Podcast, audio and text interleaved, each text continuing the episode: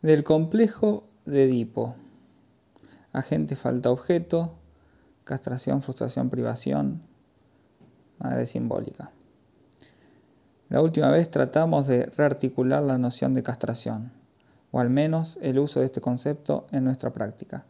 En la segunda parte de aquella lección, le situé el lugar donde se produce la interferencia de lo imaginario en esta relación de frustración infinitamente más compleja comparada con su empleo habitual, que une al niño con la madre.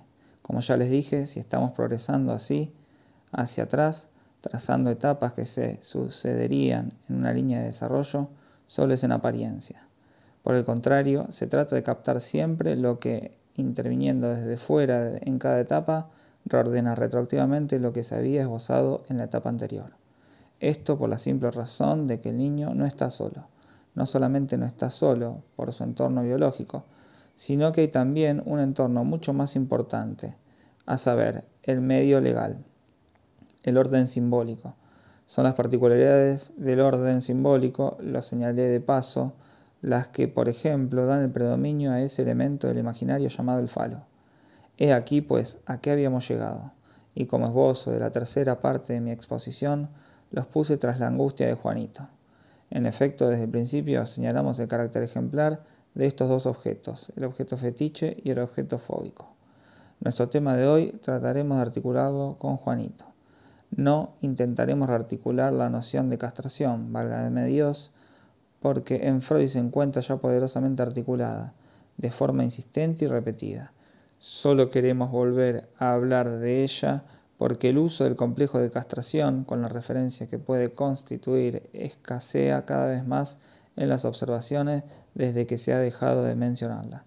Para abordarla hoy la noción de castración, solo tenemos que seguir en la línea de nuestro discurso del otro día.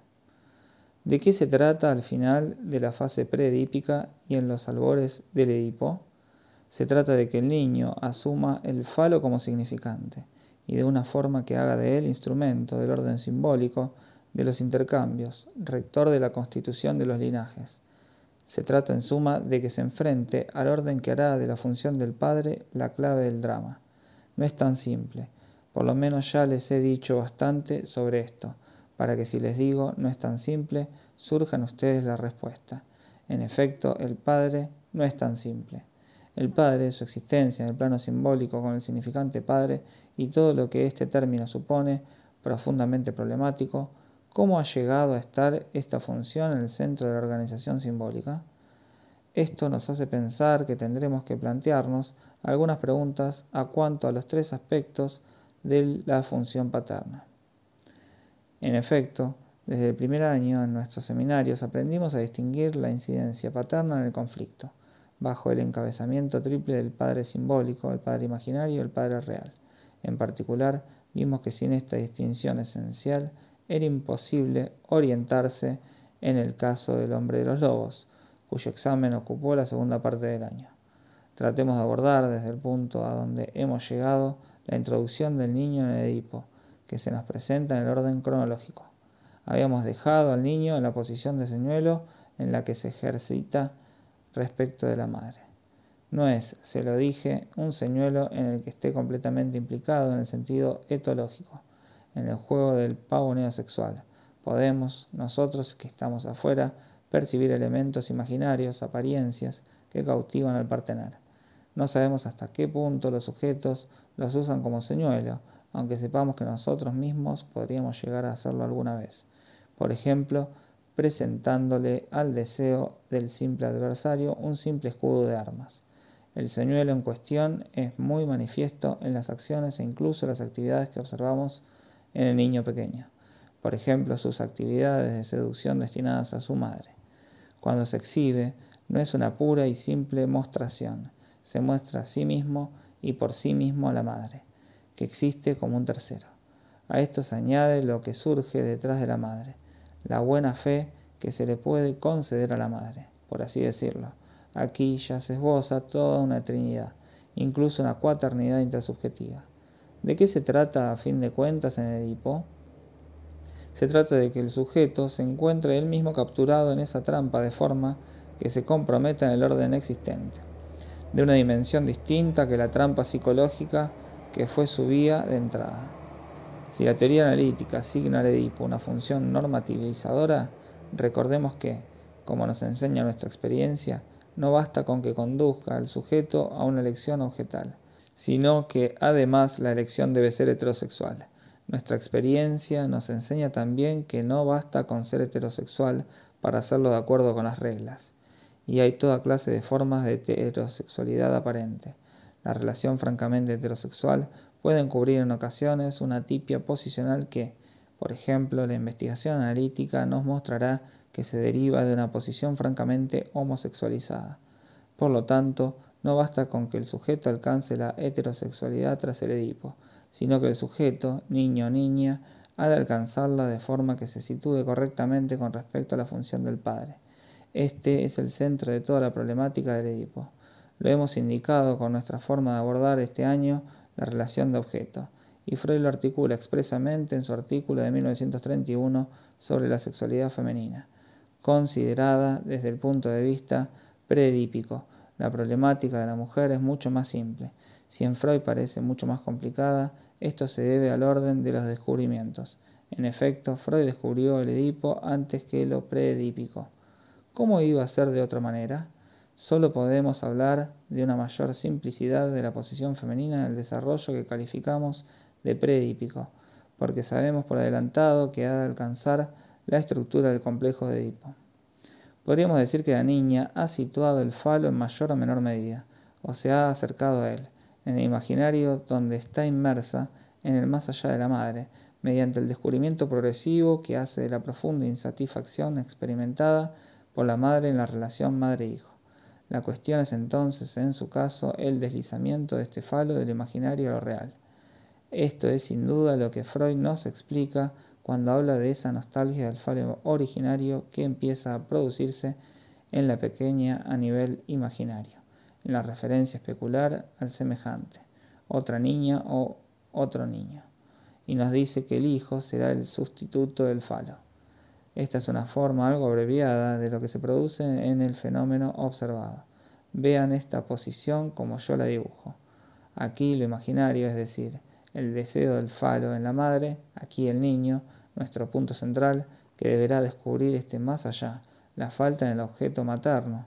Al menos este es uno de los resultados posibles. En cuanto el niño consigue saturar la posición y puede salir de ahí concibiendo la propia situación como posible, esta báscula a su alrededor. La nostalgia del falo. Madre, falo, niño. ¿Qué encontramos efectivamente en el fantasma de la niña y también en el del niño? En cuanto la situación bascula a su alrededor, la niña encuentra el pene real allí donde está, más allá, en aquel que puede darle un hijo, o sea, nos dice Freud, en el padre por no tenerlo como pertenencia, incluso por haber renunciado a él netamente en este terreno, podrá tenerlo como don del Padre. He aquí por qué razón, si la niña entra en el Edipo, nos dice Freud, lo hace por su relación con el falo, y como pueden ver, de una forma muy simple. Luego, el falo solo tendrá que deslizarse del imaginario a lo real por una especie de equivalencia. Este es el mismo término empleado por Freud en su artículo de 1925 sobre la diferencia anatómica entre los sexos. Nun aber gleiche die Liebe des Madchens. Man kann nur Sachen, Landsbergenschiste, symbolischen Gleibusch Penis, Kind. Así la niña ya queda suficientemente introducida en Edipo. No digo que no pueda haber mucho más, y por lo tanto todas las anomalías posibles en el desarrollo de la sexualidad femenina pero ahora ya hay fijación al Padre como portador del pene real, como capaz de dar realmente el Hijo, y para ella esto es ya suficientemente consistente como para poder decir a fin de cuentas que el Edipo como camino de integración en la posición heterosexual típica es mucho más simple para la mujer, aunque este Edipo comporte de por sí toda clase de complicaciones, incluso obstáculos en el desarrollo de la sexualidad femenina. Evidentemente, esta mayor simplicidad no ha de sorprendernos, ya que el Edipo es esencialmente androcéntrico o patrocéntrico. Esta disimetría reclama toda clase de consideraciones cuasi históricas que pueden hacernos reparar en la razón de este predominio en el plano sociológico etnográfico. El descubrimiento freudiano que permite analizar la experiencia subjetiva nos muestra a la mujer en una posición que es, por así decirlo, ya que he hablado de ordenamiento, de orden o de ordenación simbólica, subordinada. El padre es para ella de entrada objeto de su amor, es decir, objeto del sentimiento dirigido al elemento de falta en el objeto, porque a través de esta falta es como se ha visto conducida hasta ese objeto que es el padre. Este objeto de amor se convierte luego en dador del objeto de satisfacción, el objeto de la relación natural del alumbramiento. Luego, solo se requiere un poco de paciencia para que el padre sea sustituido al fin por alguien que desempeñará exactamente el mismo papel, el papel de un padre, dándole efectivamente un hijo. Esto implica un elemento que volveremos a tratar más adelante y que da su estilo particular al desarrollo del super-yo femenino. En ella se da una especie de contrapeso entre la renuncia al falo y el predominio de la relación narcisista cuya importancia en el desarrollo de la mujer vio muy bien un Hans Sachs. En efecto, una vez efectuada esta renuncia, abjura del falo como pertenencia y éste se convierte en pertenencia de aquel a quien desde entonces se dirige su amor, el Padre, de quien ella espera efectivamente el Hijo. Esta espera de lo que en adelante ya no es para ella, sino algo que se le debe dar, la deja en una dependencia muy particular que hace surgir paradójicamente, en un momento dado, como lo señalan diversos autores, fijaciones propiamente narcisistas. De hecho, el ser más intolerante a cierta frustración. Hablaremos de esto más tarde, cuando volvamos a referirnos al ideal monogámico en la mujer. Por otra parte, la simple reducción de la situación a la identificación del objeto de amor y el objeto que proporciona la satisfacción explica el aspecto especialmente fijo, incluso precozmente detenido, del desarrollo de la mujer con respecto al desarrollo que puede calificarse de normal. En algunos momentos Freud adopta en sus escritos un tono singularmente misógino, para quejarse amargamente de la gran dificultad que supone, al menos en determinados sujetos femeninos, sacarlos de una especie de moral. Dice, de estar por casa, acompañada de exigencias muy imperiosas en cuanto a las satisfacciones a obtener, por ejemplo, del propio análisis. Me limito a hacer unas someras indicaciones. Tendremos que volver a ocuparnos del desarrollo que Freud hace a propósito de la sexualidad femenina, porque hoy queremos consagrarnos al chico. En el caso del chico, la función del Edipo parece mucho más claramente destinada a permitir la identificación del sujeto con su propio sexo que se produce, en suma, en la relación ideal, imaginaria con el padre. Pero no es esta la verdadera meta del Edipo, sino la situación adecuada del sujeto con respecto a la función del padre. Es decir, que él mismo acceda un día a esa posición tan problemática y paradójica de ser un padre. Ahora bien, este acceso presenta por otra parte un montón de dificultades. Si cada vez hay menos interés por el Edipo, no es porque no hayan visto esta montaña, sino que precisamente por haberla visto prefieren darle la espalda. Toda la interrogación freudiana, no solo en su doctrina, sino en la experiencia del propio sujeto Freud, que podemos seguir a través de las confidencias que se nos hizo, a través de sus sueños y el progreso de su pensamiento, todo lo que ahora sabemos de su vida, de sus costumbres, incluso de sus actitudes en su familia, contada por el señor Jones de una forma más o menos completa, pero cierta, toda ella se resume a esto. ¿Qué es ser un padre? Este fue para él el problema central, el punto fecundo que orientó verdaderamente toda su enseñanza. Observen que si eso es un problema para todo neurótico, lo es también para todo no neurótico durante su experiencia infantil. ¿Qué es un padre? Esta pregunta es una forma de abordar el problema del significante del padre. Pero no olvidemos que también se trata de que los sujetos acaben convirtiéndose a su vez en padres. Plantear la pregunta ¿qué es un padre? es todavía algo distinto que ser uno mismo un padre, acceder a la posición paterna. Veamos, si es cierto que para cada hombre el acceso a la posición paterna es toda una búsqueda, no es impensable decirse que en verdad, al fin y al cabo, nadie lo ha sido nunca por entero. Dialécticamente suponemos, y hay que decir de esta suposición, que en alguna parte hay alguien que puede sostener plenamente la posición del Padre, alguien que puede responder, yo soy un Padre, esta suposición es esencial para cualquier progreso de la dialéctica edípica.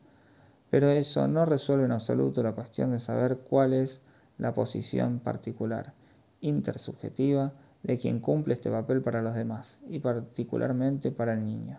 Partiremos pues otra vez de Juanito. La observación de Juanito es una mare magnum. Con razón, de los cinco análisis, es el que dejé en último lugar en el trabajo de comentario que estoy llevando a cabo. Las primeras páginas del texto se sitúan exactamente donde les dejé la última vez, y a Freud no le faltan motivos para presentarnos las cosas en este orden. La primera cuestión es la del Wibi Matcher, que han traducido al francés como Fate Pipi.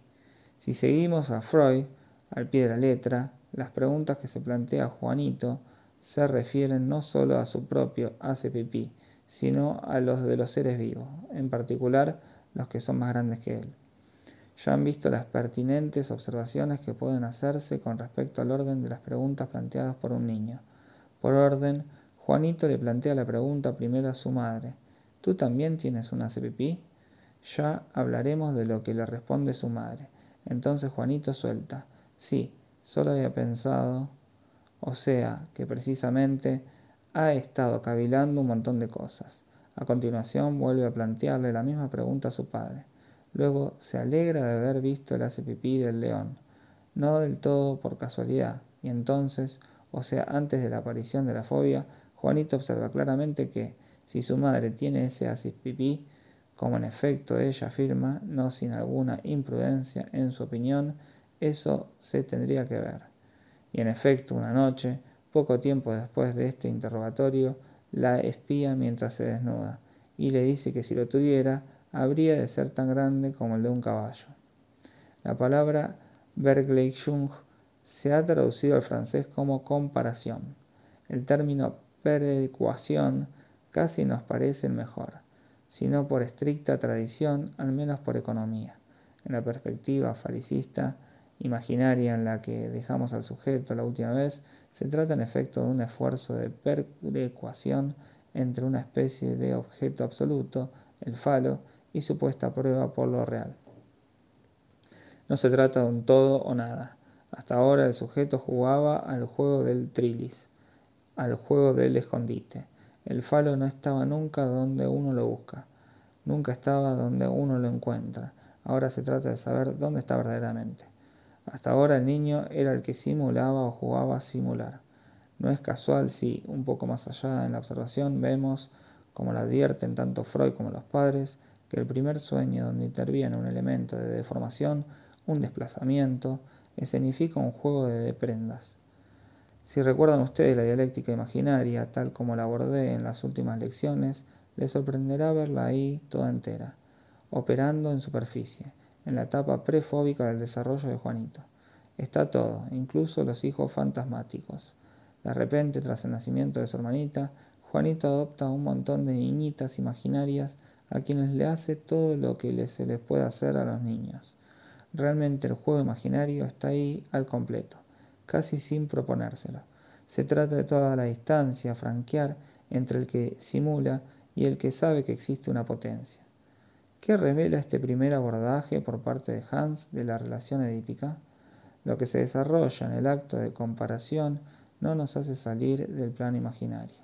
El juego prosigue en el plano del señuelo. El niño se limita a añadir a esta dimensión el modelo materno, una imagen mayor, pero que sigue siendo homogénea en lo esencial. Si así es como se inicia para él la dialéctica del Edipo, a fin de cuentas nunca tendrá que enfrentarse sino con un doble de sí mismo, un doble empleado. La introducción perfectamente concebible de la imagen materna bajo la forma ideal del yo nos deja en la dialéctica imaginaria especular de la relación del sujeto con el otro con minúscula. Su sanción no nos saca de ese o bien o bien, o él o yo, que sigue vinculado con la primera dialéctica simbólica la de la presencia o de la ausencia. No salimos del juego del par o impar, no salimos del plano del señuelo. ¿Qué resulta de ello? Lo sabemos, tanto en su aspecto teórico como ejemplar, de ahí solo vemos salir el síntoma, la manifestación de la angustia, nos dice Freud. Él subraya desde el principio de la observación que es conveniente separar bien la angustia de la fobia. Si de las dos una viene después de otra, es por algo. Una viene en auxilio de la otra. El objeto fóbico viene a cumplir su función sobre el fondo de la angustia. Pero en el plano imaginario, nadie permite concebir el salto que pueda sacar al niño de su juego tramposo con la madre. Alguien que es todo o nada, suficiente o insuficiente. Sin duda, con solo plantear esta pregunta, permanecemos en el plano de la profunda insuficiencia. Este es el esquema primero, vulgar, de la entrada en el complejo de Edipo. La rivalidad casi fraterna con el padre, aquí nos vemos llevados a matizar mucho más de lo que por lo común se articula. En efecto, la agresividad en cuestión es del tipo de las que entran en juego en la relación especular, cuyo mecanismo fundamental es siempre o yo o el otro. Por otra parte, la fijación a la madre convertida en objeto real tras las primeras frustraciones, sigue igual. Si el complejo de Edipo rebosa de todas sus consecuencias neurotizantes que encontramos en mil aspectos de la realidad analítica, es en razón de esta etapa, o más exactamente la vivencia central de este complejo en el plano imaginario. En particular, así es como vemos introducirse uno de los términos principales de la experiencia freudiana, esa degradación de la vida amorosa a la que Freud consagró un estudio especial por el vínculo permanente del sujeto con aquel primitivo objeto real que es la madre como frustrante. Todo objeto femenino será para él tan solo un objeto desvalorizado, un sustituto, una forma quebrada, refractada, siempre parcial con respecto al objeto materno primero. Un poco más adelante se verá lo que conviene pensar sobre esto. Pero no olvidemos que si el complejo de Edipo puede tener consecuencias duraderas debidas al mecanismo imaginario que hace intervenir eso no es todo. Normalmente, y ello desde el comienzo en la doctrina freudiana, la resolución del Edipo forma parte de su propia naturaleza. Refiriéndose a esto, Freud nos dice que sin duda el hecho de que la hostilidad contra el padre pase a un segundo plano puede relacionarse legítimamente con una represión. Pero en la misma frase procura subrayar que una vez más resulta palpable que la noción de represión se aplica siempre a una articulación particular de la historia, y no a una relación permanente. Admite que, por extensión, se aplica aquí el término de represión, pero dense cuenta el declive del complejo de Edipo, su anulación y su destrucción, normalmente entre los cinco años y los cinco años y medio. Es algo distinto que lo que hemos descrito hasta ahora, algo distinto que el borramiento o la atenuación imaginaria de una formación fundamentalmente y en sí misma perdurable. Hay crisis, hay resolución, y este acontecimiento deja un resultado, que es la formación de algo particular, datado en el inconsciente, a saber, el superyo. En suma, nos enfrentamos aquí a la necesidad de hacer surgir algo original y nuevo, que tenga su solución propia en la relación edípica. Para verlo, no hay más que utilizar nuestro esquema habitual. El otro día habíamos llegado al punto en el cual el niño ofrece a la madre el objeto imaginario del falo, para satisfacerla completamente y a modo de señuelo. Ahora bien, el exhibicionismo del niño frente a la madre solo puede tener sentido si hacemos intervenir junto a la madre al otro con mayúscula, de alguna forma el testimonio, el que ve el conjunto de la situación. Su presencia está supuesta por el solo hecho de la presentación, incluso la ofrenda hecha por el niño a la madre. Para que exista el Edipo, es en ese otro donde debe producirse la presencia de un término que hasta entonces no había intervenido, a saber, alguien que, siempre y en cualquier circunstancia, está en posición de jugar y ganar. La presencia del otro, madre, falo, otro. El esquema del juego de prendas lo encontramos bajo mil formas en las observaciones, en la actividad del niño y también en el caso de Juanito. Lo vemos, por ejemplo, en su forma de aislarse de pronto en la oscuridad de un pequeño retrete, que se convierte así en suyo, cuando hasta entonces era el de todo el mundo. En un momento dado todo oscila y se produce el pasaje que añade al juego la dimensión esperada, el plano de la relación simbólica. Eso es lo que les hablé el último día, característico de la madre simbólica, hasta ahora solamente llamada y vuelta a llamar. Da paso ahora a la noción de que en el otro con mayúscula hay alguien capaz de responder en cualquier circunstancia, y su respuesta es que en todo caso el falo, el verdadero, el pene real, es él quien lo tiene. Él es quien tiene el triunfo y sabe que lo tiene.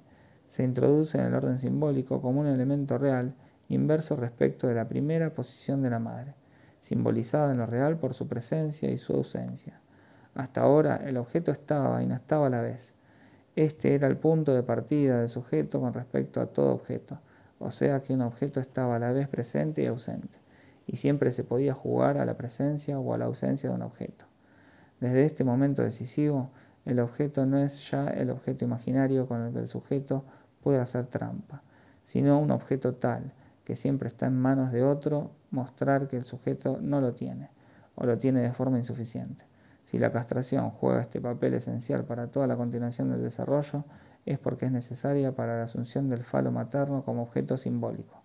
Solo partiendo del hecho de que, en la experiencia edípica esencial, es privado del objeto por quien lo tiene y sabe que lo tiene. El niño puede concebir que ese mismo objeto simbólico le será dado algún día.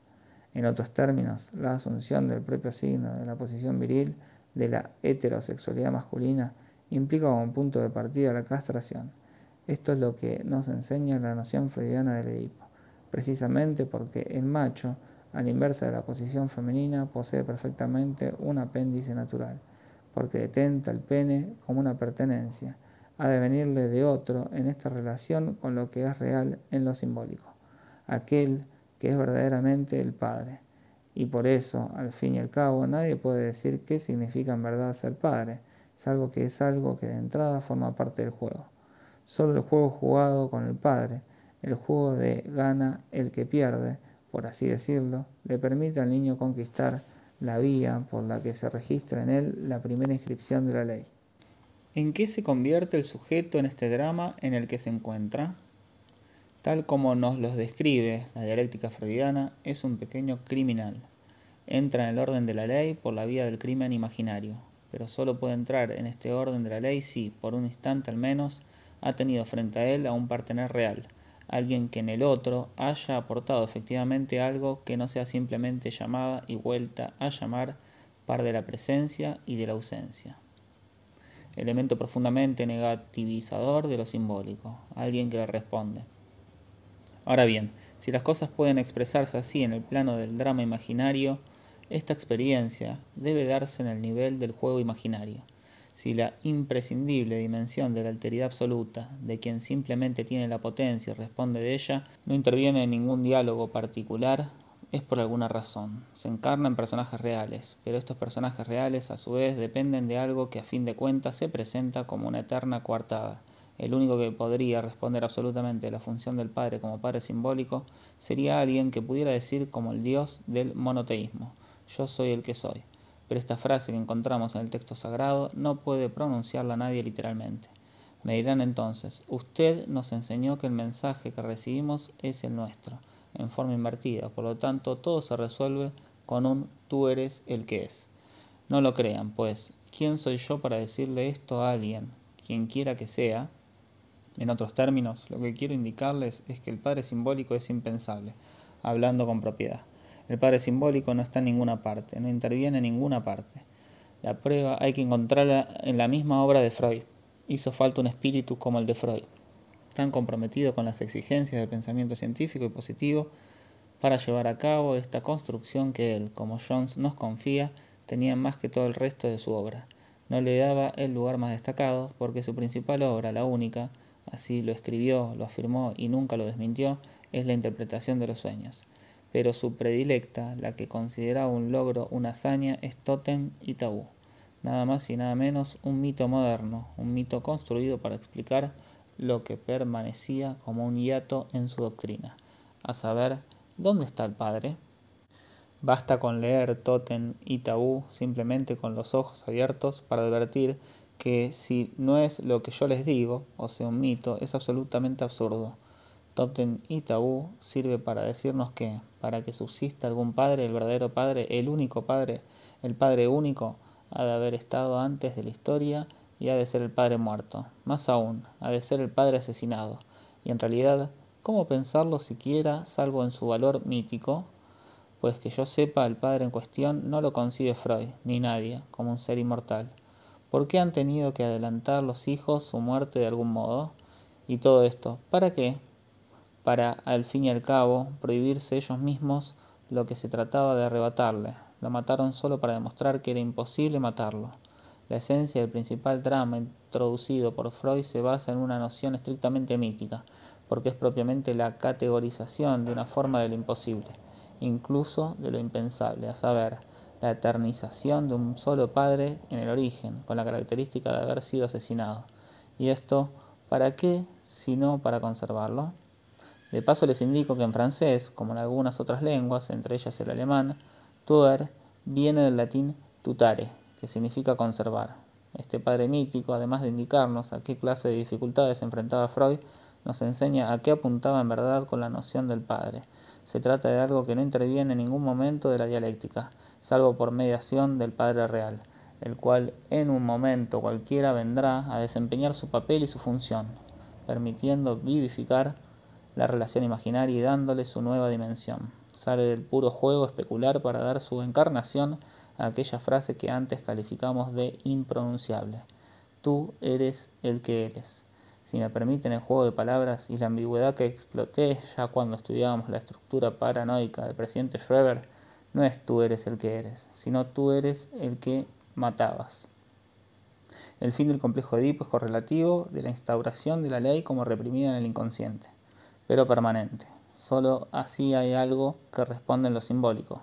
La ley no es simplemente, en efecto, aquello en lo que está incluida e implicada la comunidad de los hombres, y después de todo, nos preguntamos por qué.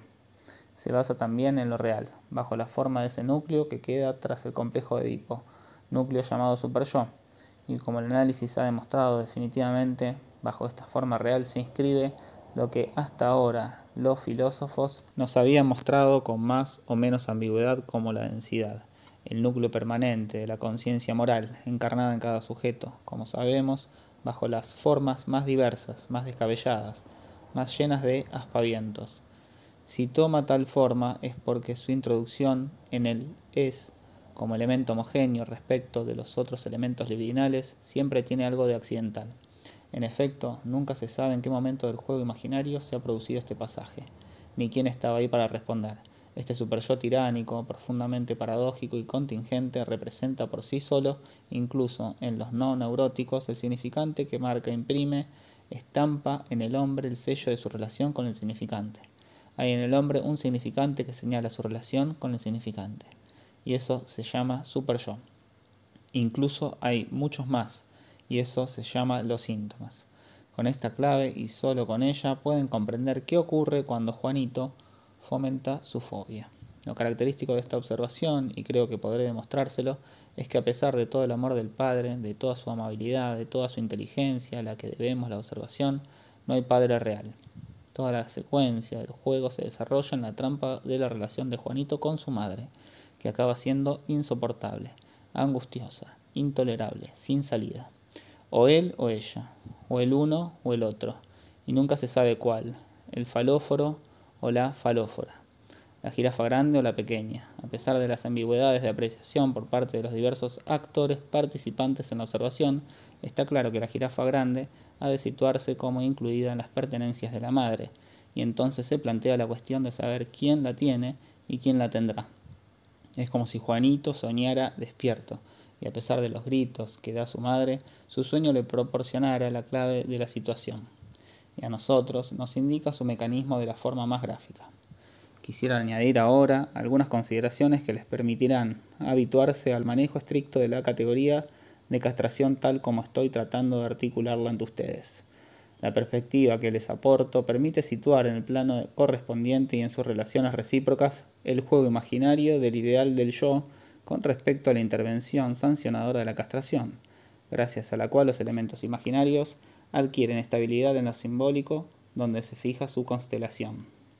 En esta perspectiva, ¿quién se atrevería a recurrir a la noción de una relación de objeto concebida por adelantado como armoniosa y uniforme, como si por alguna participación de la naturaleza y la ley, idealmente y de forma constante, cada cual tuviera que encontrar su media naranja para mayor satisfacción de la pareja, sin detenerse siquiera un instante para conocer la opinión del conjunto de la comunidad.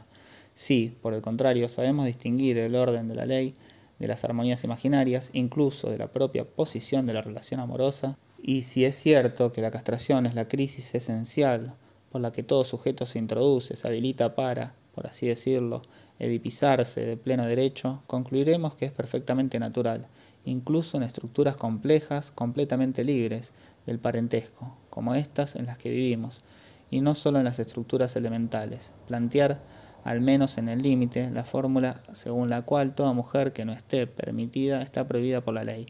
Una repercusión clara, eco de esta fórmula, es que todo matrimonio, y no solo en los neuróticos, lleva con él la castración. Si una civilización, esta en la que vivimos, ha visto florecer el ideal, la confusión ideal del amor y del conjugo, es porque ha puesto el matrimonio en el lugar más destacado como fruto simbólico del consentimiento mutuo, es decir, que ha llevado tan lejos la libertad de las uniones que siempre está bordeando el incesto. Basta por otra parte con insistir un poco en la propia función de las leyes primitivas, de la alianza y el parentesco, para darse cuenta de que toda conjunción, sea cual sea, incluso instantánea de la elección individual en el interior de la ley, toda conjunción del amor y la ley, aunque es un punto de intersección necesario de unión entre los seres, participa del incesto. De ello se deriva que, a fin de cuentas, si la doctrina freudiana atribuye a una fijación duradera a la madre los fracasos, incluso las degradaciones de la vida amorosa, y ve en su permanencia algo que marca como una tara original el ideal deseado de la unión monogámica, no por ello debemos creer que haya una nueva forma de un o bien, o bien que demuestre que si el incesto no se produce donde pretendemos, o sea en la actualidad, o en las parejas perfectas, como dicen, es precisamente porque se ha producido en otra parte. En uno y otro caso se trata de incesto, es decir, que aquí hay algo que contiene un límite, una profunda duplicidad, una ambigüedad siempre dispuesta a renacer. Esto nos permite afirmar, de acuerdo con la experiencia, que si el ideal de la conjunción conyugal es monogámico en la mujer por las razones antes mencionadas, o sea que quiere el falo para ella sola, no ha de sorprendernos. Esta es nuestra única ventaja que el esquema de partida de la relación del niño con la madre tienda siempre a reproducirse por parte del hombre, y dado que la unión típica, normativa, legal, está siempre marcada por la castración, tiende a reproducir en él la división, el split, que le hace fundamentalmente vígamo. No digo polígamo, en contra de lo que se suele creer, aunque por supuesto, en cuanto se introduce el 2, ya no hay motivo para limitar el juego en el palacio de los espejismos. Pero más allá de lo que el Padre Real autoriza a quien ha entrado en la dialéctica edípica, en lo que se refiere a la fijación de su elección, más allá de esa elección, es donde se encuentra aquello a lo que siempre se aspira en el amor, a saber, no el objeto legal ni el objeto de satisfacción, sino el ser, es decir, el objeto aprendido en lo que le falta. Por eso, ya sea de forma institucionalizada o de forma anárquica, vemos que nunca se confunde el amor con la unión consagrada. Muchas civilizaciones evolucionadas no han dudado en hacer de ello una doctrina y la han puesto en práctica. En una civilización como la nuestra, somos incapaces de articular nada, salvo que todo se produce accidentalmente, a saber, porque se es un yo más o menos débil, un yo más o menos fuerte, y se está más o menos ligado a tal o cual fijación arcaica, incluso ancestral ya en la relación imaginaria primitiva, en la que el niño se introduce desde entonces y en adelante en aquel más allá de su madre, el sujeto ve, palpa, experimenta que el ser humano es un ser privado y un ser desamparado. La propia estructura que nos impone la distinción entre la experiencia imaginaria y la experiencia simbólica, que la normativiza, pero solo por mediación de la ley, implica que hay muchas cosas que en ningún caso nos permiten hablar de la vida amorosa como si correspondiera simplemente al registro de la relación de objeto, ni siquiera la más ideal la más motivada por las más profundas afinidades. Esta estructura deja abierta en lo más profundo de toda vida amorosa una problemática. Freud, su experiencia, nuestra experiencia cotidiana, están ahí para hacernoslo palpable y también para obligarnos a afirmarlo. 6 de marzo de 1957.